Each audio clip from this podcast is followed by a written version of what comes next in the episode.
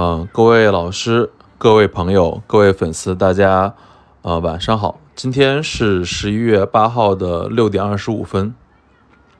啊，下午六点二十五分，我是春天堂主春天。啊，今天我要给大家讲的话题是每一个人都是收藏家啊。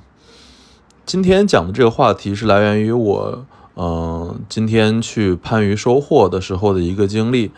然后这个对于我自己来说，呃，有一点心灵上的触动吧。然后我也把这件事，呃，分享给各位啊。今天是早上，我开车去番禺啊，大概花了差不多一个一一个小时多一点，嗯，然后我在我常常收获的这个老古的店里面，然后看到他进了大概有差不多，嗯，十五本邮册。啊，邮册，然后我把这些邮册呃翻了翻，然后发现大概总共加上首日封，加上邮册，加上各种各样的纪念纪念纪念封，总共差不多有三四千张啊。然后最后我以人民币差不多四千五百块钱全买了下来啊。然后我就把这所有的邮册。呃，都拿了回家啊。然后我买的时候就问了老谷，我说：“谷哥啊，这个邮册你从哪儿收回来的？”他说：“你可能不知道吧？”我说：“怎么了？”他说：“这个其实是我们楼下这个古玩城的保安送过来的，他的父亲的收藏。他的父亲就是一个普通农民啊。这件事儿其实跟我呃很大的一个触动啊，就是一个。”一个不一个一个农民的老人，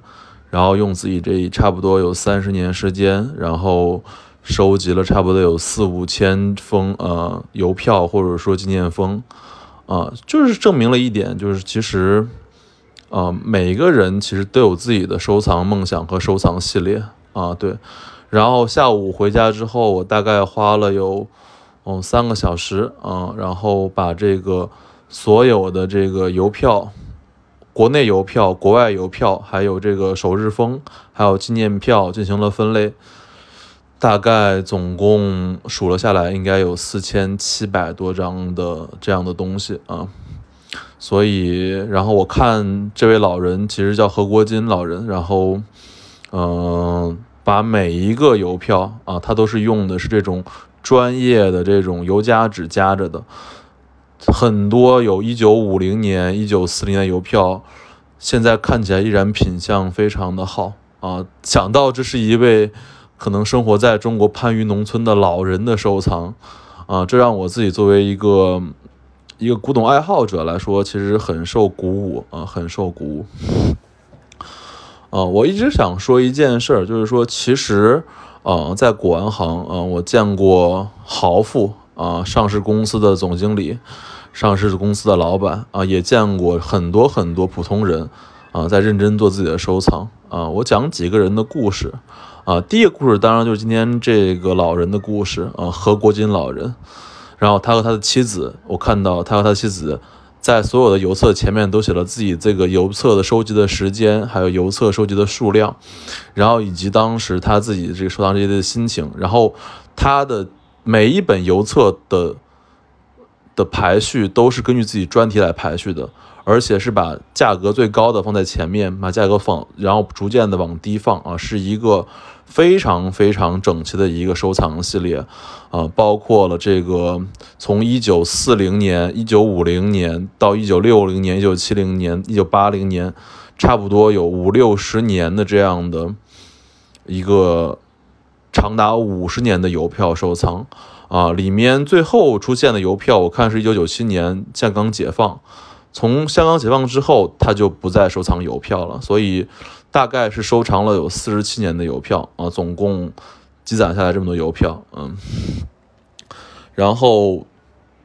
这就是一个普通人的生活啊，其实，嗯，他应该并没有多少钱，他买的邮票也并不贵重。啊，也并不稀罕啊，客观的说，但他确实能扎扎实实、踏实实的把自己这五十年的收藏分门级类，然后按照次序完整的保护好，并且自己留下字和签条，啊，最后作为自己的可能遗产，然后最后留给他的孩子。然后最后又因为他孩子可能觉得这东西不值钱，又卖掉呃老古那里，然后又给我买回来，这就是一个古董收藏的一个一个流传吧。所以今天我想在这里，其实为这个普通的一个爱好者、收藏者啊，做一次做一次赞美吧。对，就是这就是普通人的收藏，每一个人都可以成为自己的收藏家。嗯。然后第二，我想讲就是说，其实。任何人可能觉得，呃，收藏是豪，呃，是富贵人家的事情，啊，是首富的事情，是有条件家的人事情，是有文化的人的知识的事情，啊，没错，啊，但是其实我也看到，其实在中国这样的一个广大的一个世界里，啊，并不是每个人都是千万富翁，也不是每一个人都有这么多的文化，其实每个人都有自己的收藏系列，啊，我见过我大舅是收藏烟盒的，啊，就是当时那些。那些烟的那些包装纸，然后还有人收藏这个红酒的酒片儿、酒签儿啊，还有人收藏各种各样自己喜欢的，呃，信用卡的这个卡。所以我不觉得收藏是一件很贵族化的事情。然后我也想说说我自己对于收藏，或者说对于普通人做收藏的理解吧。嗯，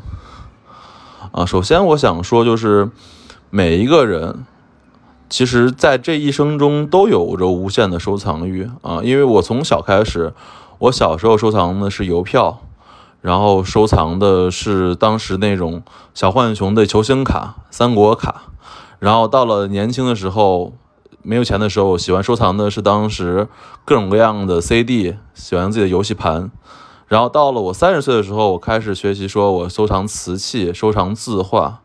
所以人的一生中，其实你的收藏是要走很多很多的阶段啊。然后我也不觉得收藏是一件坏事，因为其实收藏的过程中，只是让你对这个世界啊明白更多的道理，懂得更多知识罢了。我再以自己举例子啊，其实在我四年前、五年前学习瓷器的时候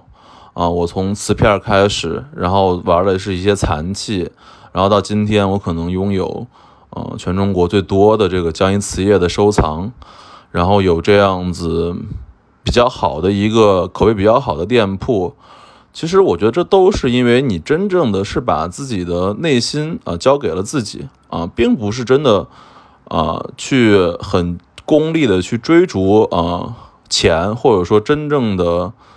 呃名。而是真的想说，哎，自己在这个收藏过程中有自己的这个这么一份收藏的心情、收藏的感受。然后我也想说，就是，呃，大家可能觉得说钱是制约一个人收藏的一个很重要元素啊，没错，因为如果你没有钱、没有精力、没有学识，可能你的收藏到达不了一个很高的高度，这很客观的说。但是其实每一个人又不是一定要成为这个收藏的巅峰，啊，就像呃这两年吧，很多老师，包括马明华老师、张培老师、王玉老师都说我说春天啊，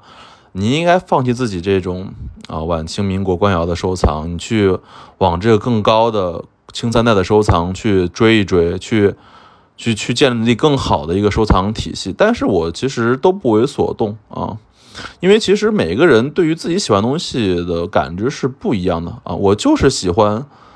就是喜欢自己的这个江阴瓷器的收藏，就是喜欢自己这个晚清官窑的收藏，就是喜欢收藏，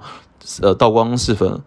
这就是我自己选择的路啊，我不想和不想不想被这些老师们或者大师们啊干扰了我自己的判断和兴趣。所以我也想鼓励所有的就是普通的就是爱好者或收藏者，其实只要把自己喜欢的东西想清楚，然后根据自己的精力、时间和金钱，能够规划出一个长期的，像何国金老人这样的四十七年的一个收藏的系列，然后认真的把这些普通东西按章别类的能够收藏好，然后能形成这种可视的系列或者说积累。其实对我们来说，人的一辈子就已经很够用了啊，很够用了。然后在这个片尾吧，其实我也想讲讲我另外一个朋友老朱的故事。嗯，啊，我经常讲老朱的故事。啊，老朱是南航的一名普通的维修工人。啊，他的工资可能只有四五千块钱，但是他却是我认为最爱热爱瓷器收藏的人之一啊，就是我身边我认为最热爱瓷器收藏的人，最纯粹热爱瓷器收藏的人之一。呃，老朱的工资四五千，然后他在广州生活，然后他的孩子、老婆，呃，也都在广州，他自己一个人在深圳这边。然后我们俩认识是因为当时我们一起去看嘉德在广州、在深圳的预展，然后当时我们正好在一个就是深圳古老货群里面，然后我说我有车，我说正好我要过去，那咱们一块儿去吧，我说行。然后当天我搭他去了那个预展之后，我们就认识了。嗯，老朱其实是我很敬佩的一个普通人，就他的工资四千五，他一个月给孩子上学、跟老婆吃饭，可能最后剩下只能剩一千多块钱。然后他把这些一千块钱都在干什么？他就买了基本上从呃明早期、明晚期、明中期到现在所有的官窑的瓷片儿啊。然后他自己经常的利用他自己有这个南航的这种飞机卡，他经常可以去北京。然后去江去景德镇去地摊上去收这种各种各样的官窑的瓷片儿，到现在为止，他现在家里面应该有三四千片儿啊，我认为质量非常高的官窑瓷器收藏的瓷片儿的系列。因为他说说春田，其实我没有什么钱啊，我没有钱，但是我我喜欢瓷器，我虽然买不起这些整器，但是我愿意用我的这个余生啊，我的精力，我的时间，我这个有限的钱去构构造一个我自己的这个瓷片的系列。所以每次他给我讲这些话的时候，我都非常感动。这就是普通人的生活，就是即使社会给我们很多压力，我们要养家要糊口，但是他依然让你去，去有一个梦想，去有一个收藏的梦想，啊。然后今年吧，因为老朱他们家又出了事儿，因为他的婆婆这边生是做手术，然后他把他基本上三分之二的瓷片收藏又卖到了一个江苏的博物馆里面。啊，当天他跟我说，他的心特别的苦，特别的苦，最后卖了可能也就二十万人民币不到吧，十几万人民币。对，然后这就是普通人生活啊，他在逆境中，在这个空隙中做自己的收藏，然后又因为生活的困境，把自己收藏又卖了出去，又换得了钱，给自己的生活有些平衡啊，这就是生活，这也就是收藏，好吧？今天给大家讲讲，就是我认为的一个一个一个道理。就是每一个普通人都是自己的收藏家，嗯，然后另外给大家再讲一下我们现在做的这个活动啊，就是因为春天堂古玩日记已经播了有差不多快六万次了啊，五万七千多次，然后我们专辑的评论希望大家帮我们丰富一下，因为我现在看只有五六个评论，专辑的评论不是专辑下面单集的评论，而是专辑本身的评论啊，希望大家帮我能写写我的评论，然后这样也能让我的专辑啊给。给大家更多的人去曝光和推荐，然后我在这一段时间内会找一篇或两篇，我觉得，呃，我自己最有感触的评论的的的用户去建联，然后我会送他们啊相关的瓷器啊，好吧，然后谢谢大家的支持，物件开门不解释，春天堂藏瓷。